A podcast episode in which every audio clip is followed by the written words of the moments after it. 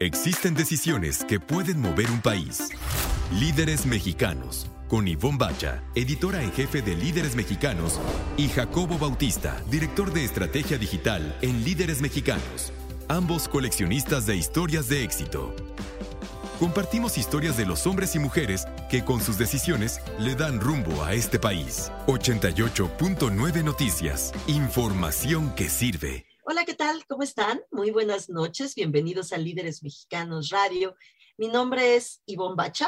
Mi nombre es Jacob Bautista. Buenas noches, Ivonne. Buenas noches a todos los que nos escuchen, donde nos escuchen, porque también estamos en iHeartRadio. Hoy tenemos un gran, gran programa. Además, vamos a empezar platicando eh, platicándoles sobre una entrevista que tendremos ahí en nuestro tercer bloque con Deyanira Bautista.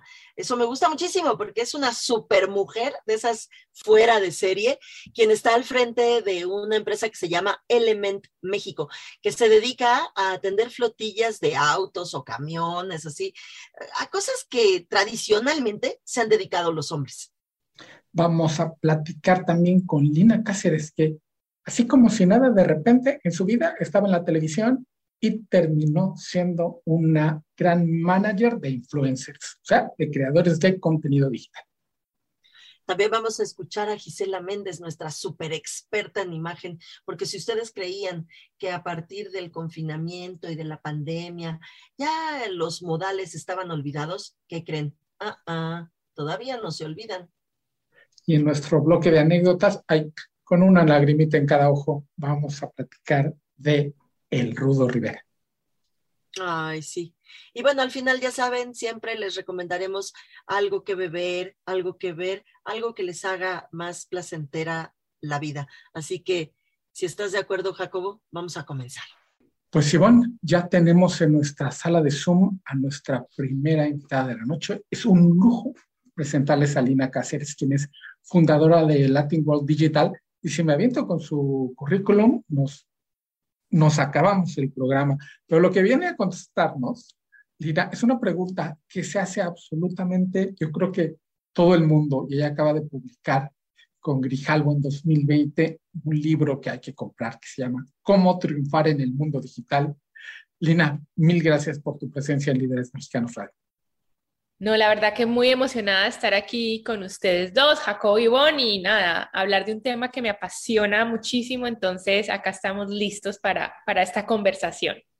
Llegaste además justo en el momento al, al medio digital para triunfar en el medio digital. Ya, dinos, ¿qué te aventó a, a, responder esta pregunta tan complicada? Como decía al inicio, todo el mundo nos hacemos, ¿cómo triunfar en?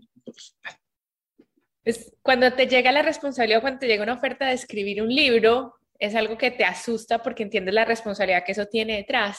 Y quise ir a la raíz de esas preguntas que siempre me hacían en todos los públicos, desde las redes sociales, desde las grandes conferencias que asistía, y era precisamente esa. Entonces dije, ¿por qué no encontrar la respuesta que no es una sola respuesta, es una respuesta compleja porque depende de muchos factores, hay que ser multidisciplinario para poderla dar y creo que era la mejor manera de poderle hacer entender a la gente que, que, el mundo digital es una gran herramienta, pero como una gran herramienta exige mucho trabajo, mucho compromiso, mucho multitasking y sobre todo eh, el querer aprender cosas nuevas todos los días, porque no, siempre digo a la gente que me dice, no, es que eres una experta, yo le digo, no, en el mundo digital no hay expertos porque todos los días nos cambia un poquito las directrices, entonces eh, digamos que el, yo no sé si fue osadía de querer, de querer responder una, una, pregunta tan compleja, pero creo que era, el mejor, era la mejor manera de que la gente pudiera tener un manual, un ABC de, de cómo se puede empezar a construir ese camino y esa marca digital en el, en el mundo digital.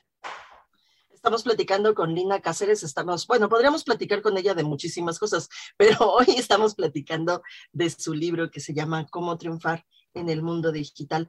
Eh, Lina, eh, yo estuve eh, hojeando y leyendo algunos pasajes de tu, de tu libro, algunos capítulos de tu libro, y la primera duda que me surgió, y aprovecho que te tenemos aquí en la sala de Zoom para preguntártelo, ¿por qué eh, decidiste ayudar a quienes se dedican, es decir, convertirte como en una especie de manager de ellos y no tú ser una propia estrella o no sé cómo decirlo, porque tal vez la palabra no sea influencer o influenciador, sino creador de contenidos, como bien lo dices en tu libro. ¿Por qué decidiste hacer este camino? Porque todo pasó por accidente, o sea, no, nada fue planeado ni buscado. Soy comunicadora social y periodista y trabajé 10 años en medios de comunicación cuando empiezo a conocer esta parte del mundo digital es porque fui a supervisar un canal de YouTube que le habían asignado a Sofía Vergara. Y, haciendo el contenido de ese canal, que Google me decía, no, está sobreproducido, esto no es así, yo decía, yo tengo que entender esto. Y cuando quería entender, tuve que ir a la base y eran un montón de jovencitos de 16, 17 años, que eran los que me estaban enseñando a mí, básicamente me dijeron, te toca desaprender y volver a aprender porque las reglas del juego en, esta, en, el mundo digital son muy diferentes a, la, a la televisión o al mundo tradicional que tú venías. Entonces, tratando de entender y dándome cuenta del fenómeno tan fuerte que era ya estos jóvenes conectaban directamente con audiencias globales sin la necesidad de un network, sin la necesidad de un gran intermediario que tuviera el dinero para hacerlos, pues te hacía entender que había algo de valor y, eso conectó muchísimo conmigo, además que cuando los conocí estaban temerosos porque mucha gente había ido a robarle, les habían hecho firmar contratos donde eran, soy tu manager toda tu vida y 20 años más, tu nombre es mío, yo tengo el 80% y todo el 20%, era una cosa, entonces, y, creo que el, querer yo aprender de eso y ser curioso y estarles preguntando, a ellos encontraron como que esta mujer sabe, pero no nos está queriendo hacer daño, sino que nos está tratando de entender, entonces nació una relación súper orgánica donde ellos me decían, ¿cómo ves este contrato? Y a veces me mandan, era un release y me decía, ¿esto quiere decir que me van a pagar? Y yo, no, esto es así. Eh, y tuve la oportunidad de organizar como la primera reunión de creadores de contenidos eh, hispanos en los Estados Unidos y donde por primera vez muchos de ellos conocieron a alguien de Google, una persona, no a través de un email o un computador que le respondía, sino que tenía una persona de Google enfrente. Entonces, eso hizo crear como una relación conmigo de confianza y al ver yo el miedo que tenían, lo difícil que era para ellos hacer valer sus derechos, de poderles decir, oye, es que el video tiene que tener un tiempo de uso, porque si tú haces el video a perpetuidad, más o menos le estás dando y, es, un, es un tratado comercial. Entonces, como que en medio de todo, cuando menos me di cuenta, me volví manager. Y de hecho es muy chistoso porque uno cuando es productor de televisión, los managers a veces son como hartos. Entonces, jamás en mi vida estaba de, no, quiero ser manager. Y incluso al comienzo me costaba tanto que yo le escribía a la gente, ellos me mandaban los emails y yo respondía a la gente y yo decía, soy del equipo de, ah, eres la manager. Y yo sí. Eh, bueno, sí, soy la manager. Y a ellos le decían, no, oye, ¿con quién hablo? ¿Con tu manager? No, con Lini. Pero Lini, ¿quién es tu manager? Y ellos, bueno, sí. Entonces como que nos costó y todo ponernos ese título, pero ya llegó el momento que dije, sí, soy manager sin pensarlo, sin proponérmelo y, y acá estamos ejerciendo eso. Y la verdad que fue algo muy bonito porque cuando tú crees que vas a enseñar es cuando más aprendes. Entonces me emocioné tanto en lo que estaba, estaba aprendiendo tanto que, que decidí que, que, mi camino era de ellos y creo que sin pensarlo, sin proponérmelo, eso ayudó a que yo construyera una marca personal porque para poder hacer crecer esta industria me tocó evangelizar muchísimo, me tocaba irle a tocar las puertas a las marcas y a los medios de comunicación y decirle, esto es importante, esto es un fenómeno que viene, esto no es una moda, eh, aquí está la importancia de esto, estos son los números, estos son los resultados, y al tratar de evangelizar y evangelizar, pues ya te decían como, ah, Lina la que hace esto, y, y, empezaba a ir de un lado al otro, y también haciendo pues los trabajos, siempre entendí cuando estuve trabajando con ellos que lo más importante era esa comunidad que habían formado y que a la final cualquier relación con Marco hiciéramos, a los que más tenían que beneficiar era esa comunidad, entonces siempre me trataba de que todos esos trabajos brindaran unas grandes experiencias para ellos y claro, al ir al campo, al, ir a hacer todas estas acciones, entonces pues ellos te miraban y uno no se daba, uno no pensaba que eh, su trabajo estaba siendo visto y fue muy chistoso cuando también te empiezan a reconocer y a decir un mundo de cosas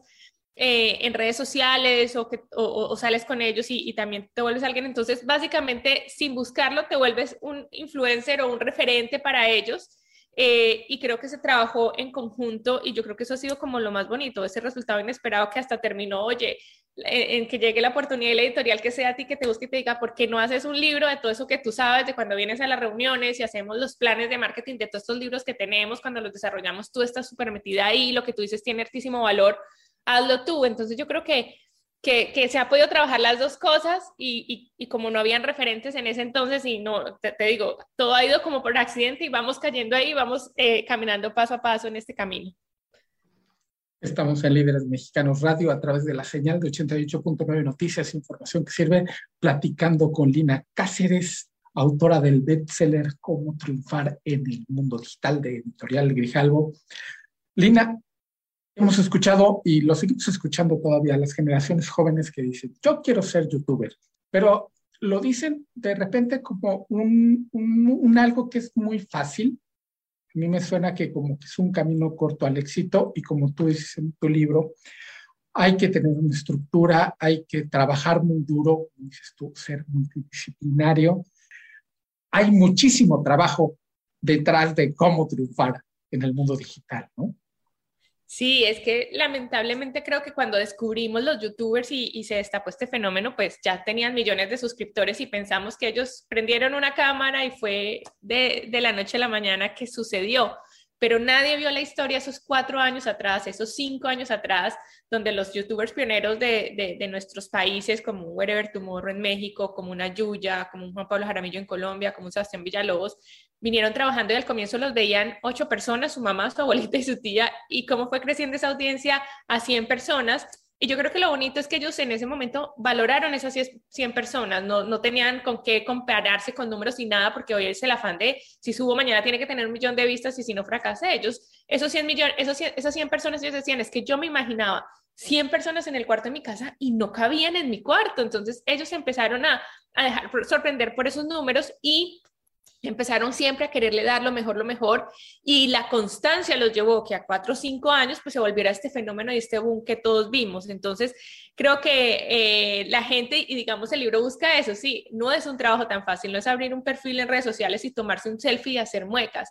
Hay que ser una voz de las plataformas y no un eco, que es como mi frase que siempre lo he dicho y es, hay que encontrar esa voz, cuál es ese mensaje ¿Qué, es eso que tú tienes que va a impactar al mundo? Que más allá de recibir millones de dólares por campañas publicitarias, que más allá de que puedas vivir de esto, que más allá de que tengas eh, el contenido más viral de todos, es lo que te va a permitir trascender y lograr consolidar esa marca personal multiplataforma y lograr hacer de esto pues el negocio de tus vidas. Entonces, yo creo que, que el libro buscaba eso, hacer esa parada y decirle a la gente, no es tan fácil como tú piensas y hay que meterle dedicación y mucha constancia. Y por eso en, en un capítulo hablo de esas historias de esos creadores con los que he trabajado para que la gente escuche esos cuatro años que, que, nadie vio y que así cuando uno ve la punta del iceberg, que nadie ve abajo que hay trabajo, emprendimiento, todo eso, que se ve todo eso que, que allá, que lo vean para que cuando lo decidan hacer, si lo van a hacer, pues entiendan que, que, es algo serio y que hay que tomárselo con la seriedad y la responsabilidad social que requiere.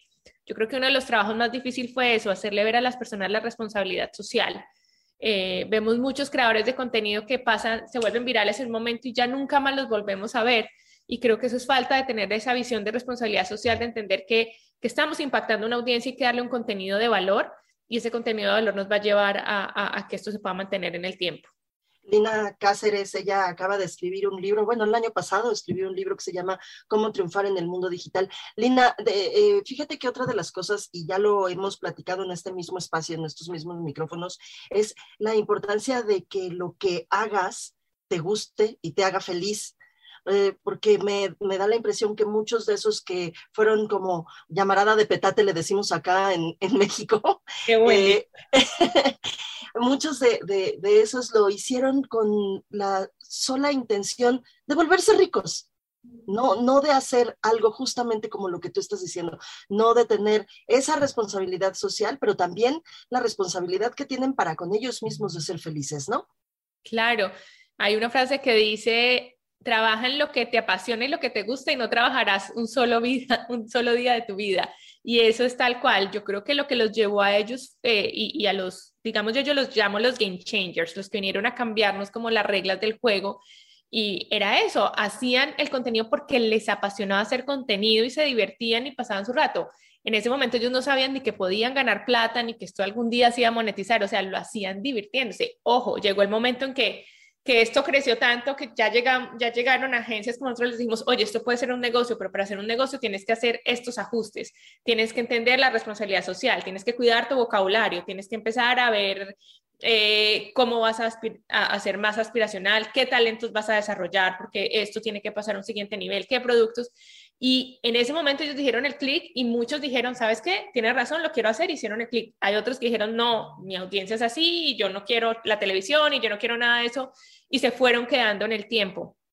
Pero, pero eso que tú dices eh, es súper importante porque yo creo que si tú no tienes pasión por crear el contenido, en un mes estás odiando tener que prender una cámara, saber de qué tienes que hablar, porque lo que te digo, se va uno y, y el trabajo es 24/7, o sea, a mí me llegan ideas de estos niños que son súper creativos a las 3 de la mañana, a las 5 de la mañana, ¿por qué? Porque les llegó la musa y ellos están todo el tiempo pensando en eso. Entonces, eh, ahí es cuando te das cuenta que, que es de verdad una pasión muy grande eh, ese trabajo de crear contenido, así como el que hace eh, comida, el chef, pues le apasiona cocinar y se mete a la cocina horas y horas y crea sus recetas si yo me metiera a la cocina, creo que a la media hora salgo llorando, cortada, vuelta nada, porque es lo que no me apasiona. Pero cuando me sienten a hablar del mundo digital, te puedo hablar todo el día y toda la hora y nadie me cacha. Lina, para los que todavía no lo tienen, ¿dónde conseguimos tu libro? Y a ti, ¿en dónde te encontramos en redes sociales? A mí me pueden conseguir en Lina M. Cáceres en todas las redes sociales, Facebook, Instagram, Twitter, LinkedIn. Eh, y mi libro está en Amazon, en buscalibre.com llega a cualquier parte del mundo y está en Porrúa, en Gandhi, en Sambors eh, y en, en, cualquier librería de México. Creo que ya están muy escasos por ahí, pero que online todavía se consiguen. Entonces, nada, ahí los pueden encontrar. Tina Cáceres, muchísimas gracias por estos minutos aquí en Líderes Mexicanos Radio. Mm, a ustedes gracias por el espacio, súper rica la plática y nada, que nos volvamos a encontrar. Y sí, efectivamente, como tú lo anunciabas desde el inicio de este programa, con una lágrima en cada ojo, porque la verdad es que sí, eh, lo lamentamos mucho y, toda esta casa, eh, esta casa radiofónica, ha estado muy triste estos últimos días y todo el mundo ha tenido, eh, pues, cosas que decir y todo el mundo lo extraña muchísimo. Vamos a platicar sobre Arturo El Rudo Rivera. Y fíjate, Ivonne, que no hay como recordarlo sin una sonrisa. Yo me acuerdo, yo soy de esa generación que en los noventas empezó a ver la lucha libre por su influencia, por cómo, cómo añadió al espectáculo, entendió perfectamente cuál era su papel ahí, lo tomó y se convirtió en el rudo. Y luego me tocó verlos en alguno de los últimos este, partidos de fútbol que todavía comentó. Y lo vimos entrar al, al, este, al, estadio y toda la gente le gritaba, rudo, rudo, rudo. O sea, ya era el, el personaje. Sí, este, era, era, eso era extraordinario. O sea, que un, eh, un comentarista deportivo, un periodista deportivo, se convierta en un, en un personaje como se convirtió el, el Rudo Rivera. Es raro, antes pasaba mucho, cada vez menos, pero es probable que pues e, el rudo haya sido uno de los últimos, ¿no? Eh, la, verdad es que sí, yo también coincido contigo, yo también eh, le agarré, a mí siempre me gustó, pero le agarré muchísimo más gustito a la lucha a partir de escucharlo a él. Sí, porque además la cultura de la lucha libre, o sea, en el extranjero nos reconocen la lucha libre por las máscaras de luchadores y lo que él abonó a esa cultura, híjoles, no, no, tiene precio. Y, este, y aquí es, ese personaje floreció en Espacio Deportivo de la Tarde, donde no sé por qué se llama deportivo. Nadie sabe, ni ellos mismos saben por qué es deportivo, porque hablan muy poquito de deportes. Y nosotros, curiosamente, haciendo este, una portada de comentaristas deportivos, pues en esta casa están Toño de Valdés y Pepe Segarra, que son dos figurones impresionantes Oye, habría que decir que todavía no teníamos este espacio. Todavía, sí es cierto, todavía no llegábamos aquí. Este, o sea, lo hicimos simplemente porque, bueno, salieron de muchísimos medios también y nos tocó la mala suerte de que Pepe Segarra es compañero de El Rudo Rivera en Espacio Deportivo. Y entonces cuando salió la revista, cuando salió la portada, obviamente fueron, son personajes muy populares. Toño de Valdés ni se diga, todo el mundo lo quiere, además todo el mundo lo quiere. Y, este, y el rudo lo tomó a WhatsApp. Estaba el joven Murrieta. Estaba, el estaba Francisco Javier González. Sí, o sea, estaba... sí, sí, fuimos escogiendo a, a, a eh, comentaristas deportivos, periodistas deportivos de distintos medios y que hablaran de distintos deportes, por supuesto. Entonces eran un siete, ocho personajes ahí en la portada, pero por supuesto no estaba el rudo. Exactamente. Y entonces cuando llega a la cabina, Pepe se agarra con su revista. No sé si llegó con la revista, pero llegó y algo comentaron de la revista. Yo los estaba escuchando de regreso y el rudo la agarró contra nosotros. Que él prefería, obviamente, el libro vaquero que ese Pasquín, donde habían salido los personajes como, pues, como Pepe Segarra. O sea, ¿qué nivel, ¿qué nivel de líderes mexicanos que pone a Pepe Segarra en la portada? Total, ya empezaron a hablar de otras tonterías, no hablaron de deportes, obviamente, como casi nunca lo hacían. Y regresando de corte, otra vez, que líderes mexicanos, un pasquín, porque además la gente lo alimentaba, lo conoce muy bien, su, su, público adorado que lo va a extrañar, lo vamos a extrañar, lo alimentaba. Oye, ¿por qué tú no saliste? Y otros 10 minutos hablando mal de nosotros. Pues, ¿por qué no? Pues porque pues, es líderes mexicanos, que es un pasquín. Exactamente. Este, yo venía divertidísimo, porque obviamente no lo podías tomar en serio. Bien dice Pepe que abrirle los micrófonos al, al rudo era un, ese sí, un deporte de alto riesgo, y, este, y lo tomamos con un, gran cariño, porque de eso se trataba, ese personaje, creo, de este, Arturo Rivera.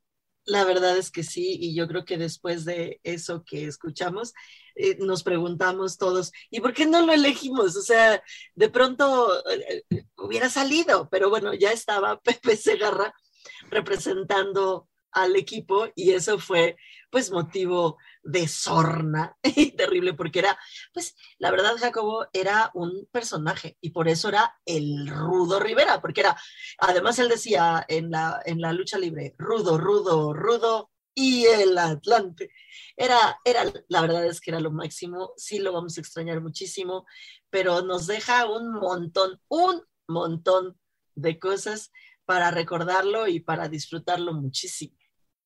Así es, y en este programa de corte además muy femenino y vamos a escuchar a nuestra especialista en estilo, Gisela Méndez. Esos codos. Pues sí, hoy día y con toda esta nueva normalidad, mantener los codos arriba de la mesa a la hora de la comida no ha cambiado, pero ¿qué sí ha cambiado? ¿Qué te parece si hoy platicamos sobre los modales en la nueva normalidad? Soy Gisela Méndez, consultora de imagen y como cada mes aquí en Líderes Radio hablamos de imagen y de todo aquello que le impacta. Por lo tanto, comenzamos.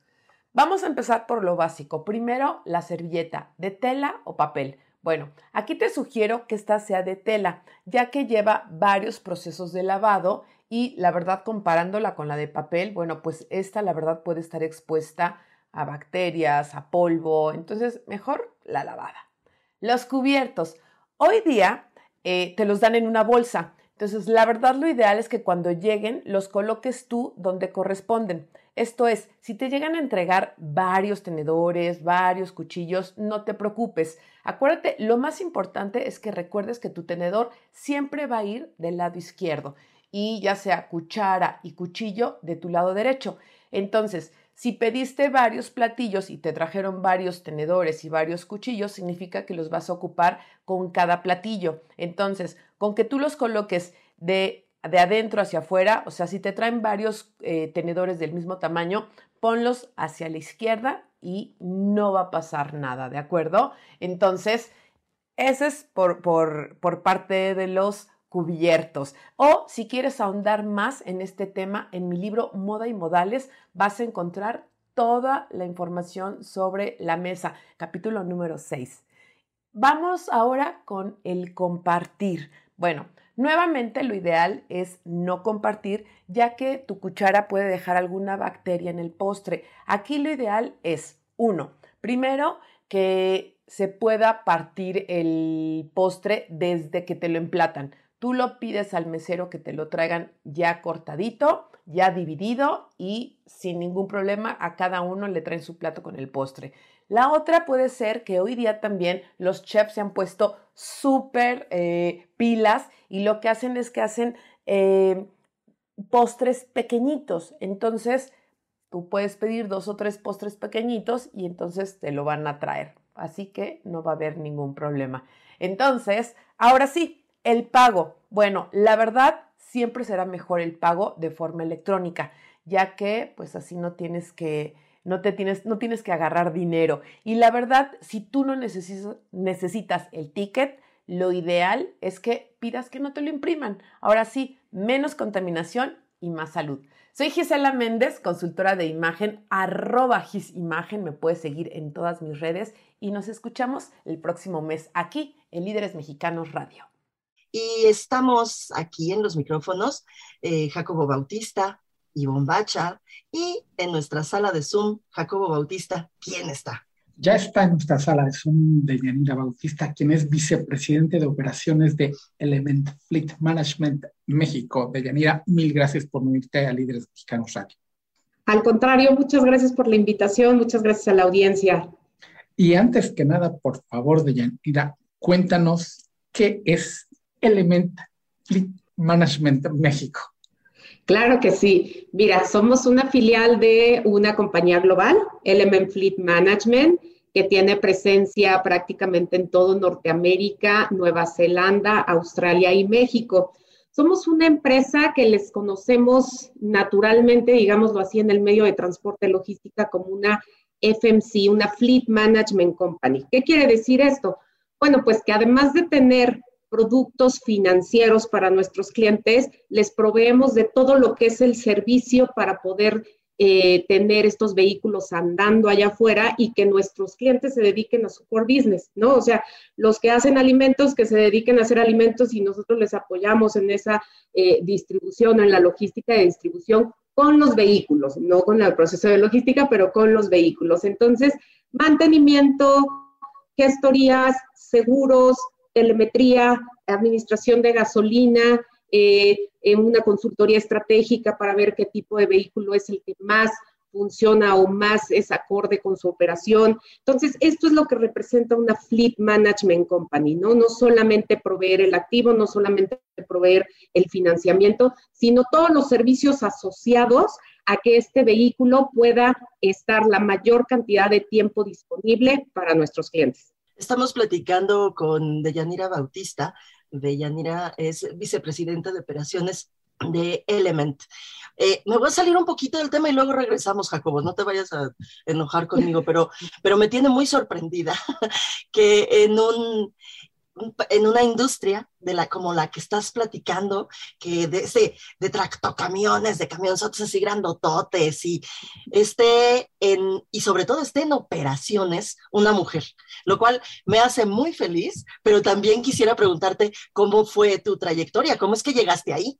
Híjole, bien interesante porque la realidad es que también es cierto lo que mencionas, ¿no? Como que existe primero el estigma de es una industria dominada por el sexo masculino, ¿no? Los camiones, los autos, aunque no sean camionzotes, simplemente el auto, dices, ¿de qué estás hablando, no? Las llantas, el cigüeñal, este, mil cosas que, conlleva, eh, que, que también tienen que ver con esta administración. Pues la verdad es que empecé, empecé en atención a clientes de todo lo que era la administración de flotillas, principalmente la administración de flotillas corporativas autos, autos ligeros. Y un poco más en la administración, esto quiere decir cómo atiendes a los clientes, qué es lo que necesitan, cómo tienes procedimientos internos de que te requieren un servicio a que lo puedes entregar.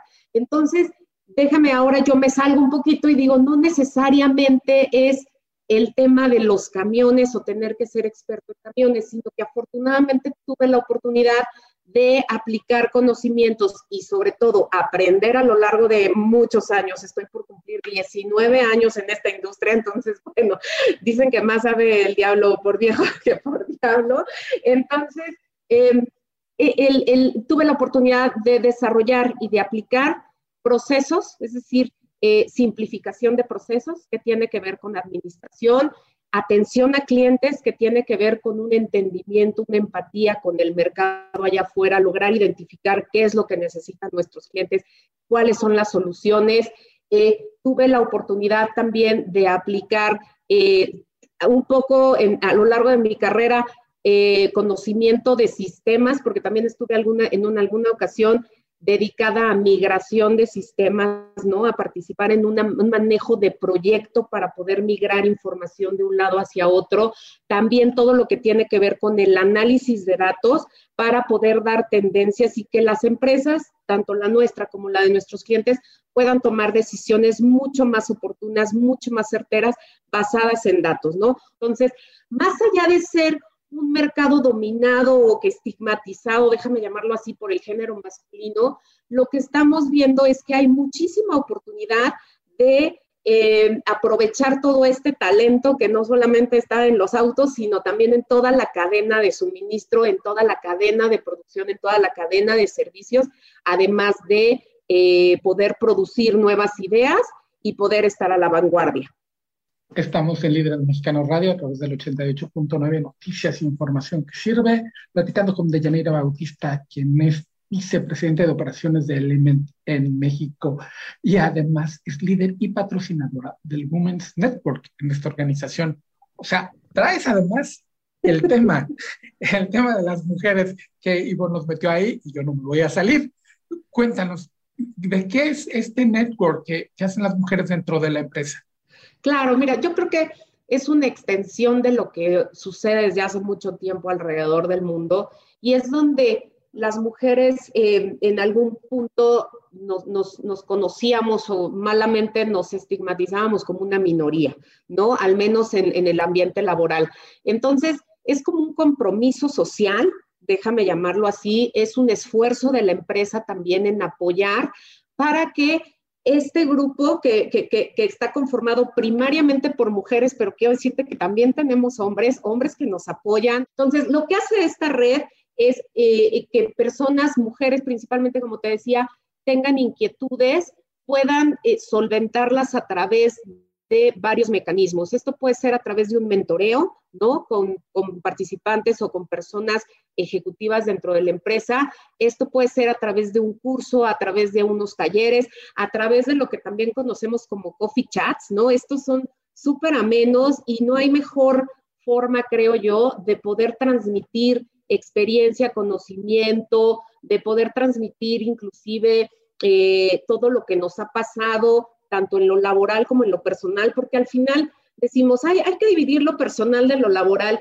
Híjole, la realidad es que yo, yo al menos no coincido, siento que es una extensión eh, el trabajo de tu casa, tu casa del trabajo, y al final también vas formando una imagen y una, y una personalidad que es consistente. O sea, tú eres un en el trabajo y creo que consistentemente vas a ser la misma digo, con las variantes que esto conlleva en la casa. Entonces, también el compartir estas experiencias personales te ayudan y te hacen crecer, ¿no? Pero sobre todo nos enfocamos, te diría, en darle coaching y soporte a las mujeres para que crean en ellas, ¿no? O sea, es muy importante y creo que es un mal eh, cultural que al menos en México todavía tenemos muy arraigado, en donde decimos, híjole, no necesariamente estoy preparada para este puesto, tengo miedo, tengo mis reservas, como de lanzarles y decirles, sí, claro, di que sí, aviéntate, claro que no dejamos de lado el self-awareness, ¿no? El saber cuáles son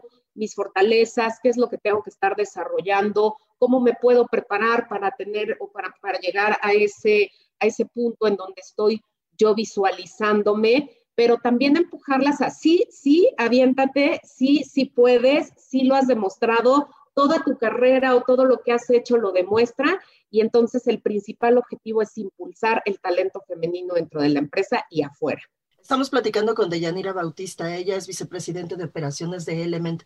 Deyanira, esto que estás platicando y al ser una empresa transnacional, global, pues que tiene presencia en muchos otros países, eh, me gustaría preguntarte, las mujeres que participan, las mujeres que están compartiendo sus experiencias, ¿son de todo el mundo o solo son en México? Son de todo el mundo, Ivonne. E, e, es, es, es, lo padre y es una de las ventajas de estar en una empresa transnacional. Esto, por supuesto que tiene mucho mayor énfasis en México cuando es el Grupo de México, pero es una iniciativa global y es una iniciativa que desde nuestro más alto ejecutivo, nuestro CEO, soporta, participa, se considera champion. Eh, somos una empresa además que no tenemos un un número muy grande de layers, ¿no? O sea, de, o de niveles, somos una empresa muy, muy plana.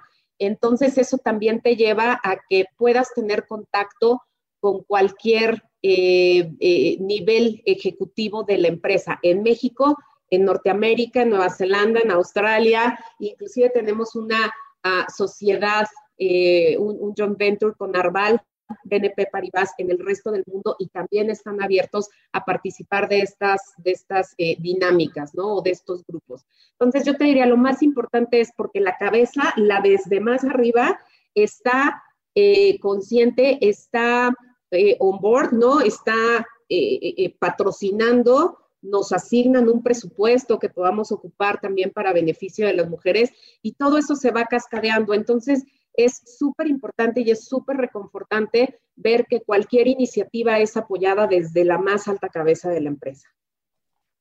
Estamos en Líderes Mexicanos Radio platicando con Deyanira Bautista, quien es vicepresidente de operaciones de Element Fleet Management México. Deyanira, y has tenido un gran éxito en tu gestión, ya van para cinco años, ¿no? Eh, eh, con este puesto. Y he visto que le han volcado un montón de tecnología a este, al manejo de flotas. Cuéntanos un poquito de, estas, de estos éxitos, de este crecimiento que ha tenido Element durante tu gestión es ir escuchando el mercado y viendo las tendencias mundiales. Hoy estamos hablando de administración de flotillas, pero hace un rato te hablaba de cómo viene toda la cadena de valor completa, ¿no? En donde puedes ir revisando cuáles son los puntos importantes que va a valorar el cliente. Entonces, te hablaba también del manejo de datos, que tiene que ver con toda esta tecnificación del negocio, perdóname. Y esto nos lleva a una digitalización del negocio. ¿Qué, qué significa esto? Que muchos de nuestros clientes quieren tener acceso 7 por 24 en plataformas tecnológicas para conocer esa información. Hoy hablamos de que más de 77 millones, 80 millones de mexicanos utilizan WhatsApp, ¿no? Para comunicarse. Entonces, ¿qué pasa? Pues nosotros nos tenemos que montar a esa tecnología para tener una comunicación mucho más rápida y mucho más eficiente. Antes estábamos muy habituados a levantar el teléfono, que alguien me contestara, que alguien entendiera lo que quisiera. Hoy si los parámetros y lo que vas a necesitar es muy, muy preciso, lo que prefieres es tener un mensaje en el WhatsApp o tener una app que te permita revisar, te permita hacer una cita, que te permita tener notificaciones y confirmaciones. Entonces, eso es lo que hemos escuchado del mercado y eso es lo que hemos venido desarrollando. ¿No? Eh, además de, WhatsApp para desarrollar comunicación o, canales de comunicación con nuestros fleet managers y con nuestros usuarios, tenemos una plataforma tecnológica muy robusta. ¿Qué quiero decir? Que el cliente entra y puede ver un inventario completo de cuáles unidades tiene con nosotros, unidades me refiero a los vehículos, cuántos vehículos tiene con nosotros, qué condiciones tiene con cada vehículo, qué servicio tiene con cada vehículo, eh, qué gastos está haciendo con cada uno de los vehículos y además en el agregado, que eso es muy importante para el control de gastos de nuestros clientes. Este, también tenemos plataformas que nosotros le llamamos de acceso directo. Esto quiere decir que el cliente puede revisar cada que me pide un vehículo, cuál es el estatus, si ya está facturado, si ya tiene placas, si ya va en verificación, cuándo se lo entregué, cuándo le comienzo a cobrar rentas y de ahí puede pasarse a reportes mucho más sofisticados en donde le vaya marcando las tendencias de lo que él está haciendo, ¿no? A lo mejor si hablamos de mantenimiento, va a tener un reporte muy específico en donde le diga qué tipo de mantenimiento es el que se está llevando su mayor gasto, si es correcto o no en la mezcla, dependiendo de la antigüedad de su flota, ¿no? Que es muy importante. Este, si va de acuerdo su siniestralidad con respecto de la operación que tiene, ¿no? Eh, si, si, si tiene siniestros durante horas hábiles o las tiene fuera de horas hábiles, entonces él puede ahí poner ojo, poner un remedio, poner atención a qué es lo que tiene que hacer. Entonces, tenemos una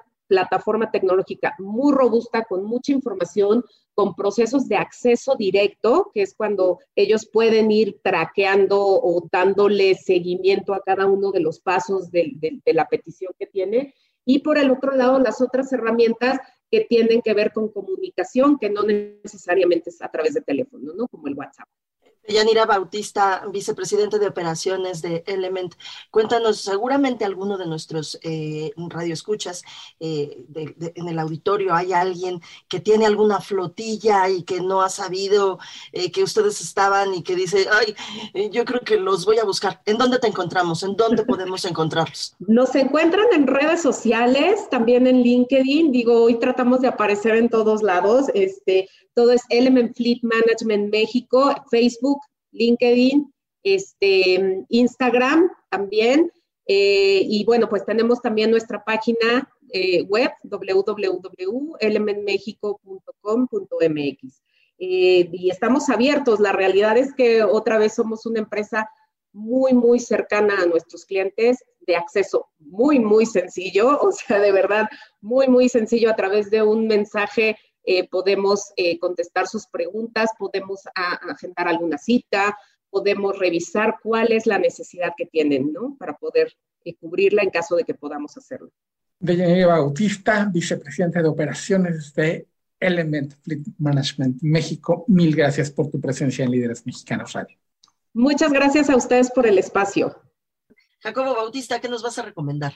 Les voy a recomendar una película nominada al Oscar a la mejor película de un mexicano que todo el mundo queremos, como Guillermo del Toro, es un gran talentazo y que, híjole, ha hecho unas obras de arte que no las voy a repetir aquí, todos conocemos el trabajo de Guillermo del Toro y presentó el año pasado, apenas entró, en México se estrenó hace tres semanas, me parece, o dos semanas y media, El Callejón de las Almas Perdidas, Nightmare Alley que es este, basada en un libro, un bestseller que, híjole, ya que Guillermo del Toro escoja un libro, es que trae el libro ahí cosas mágicas y... O lo escribió él, ¿no?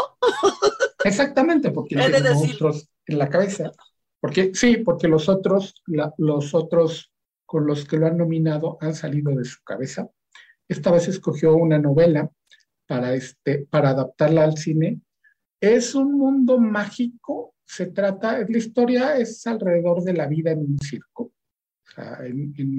con atracciones, ya sabes, este, el hombre deforme, el hombre más fuerte, la mujer barbuda, este, frascos llenos de fetos, este, cosas así, muy Guillermo del Toro, cosas deformes y demás.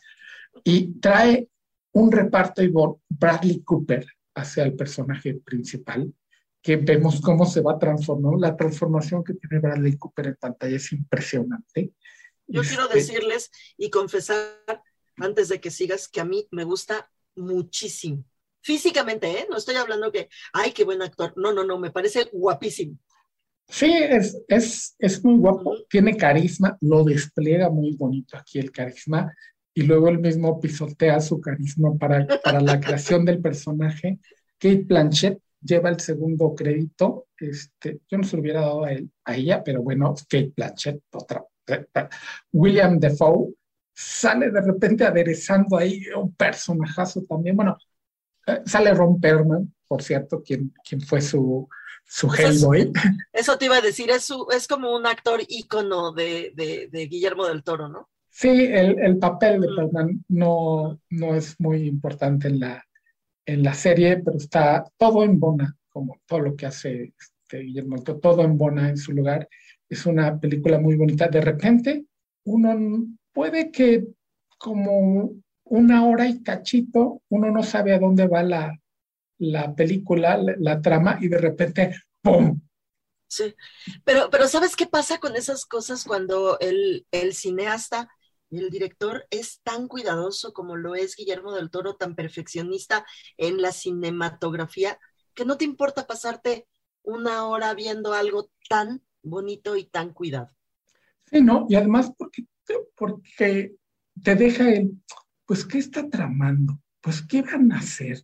Y ahora, ¿cómo van a salir de esta? Pero cuando explota todo, es, es impresionante y el desenlace es de esos que, que se platican, ¿no? Bueno, lo, lo, hizo muy bien la historia, le da y el ¿Lloraste? Un, gran. No, no es, no es, no es como para llorar mucho, pero no es como The Shape of Water. Tú lloraste con The Shape of Water. Este, se me salieron las de cocodrilo ahí, sí. No, no, no de ese tipo. Además, por ejemplo, la magia, eso sí se los tengo que adelantar, que siempre es un mundo fantástico el de, de Guillermo del Toro. Aquí sí son trucos de magia. Es el mundo de los trucos, de cómo hacer ilusiones.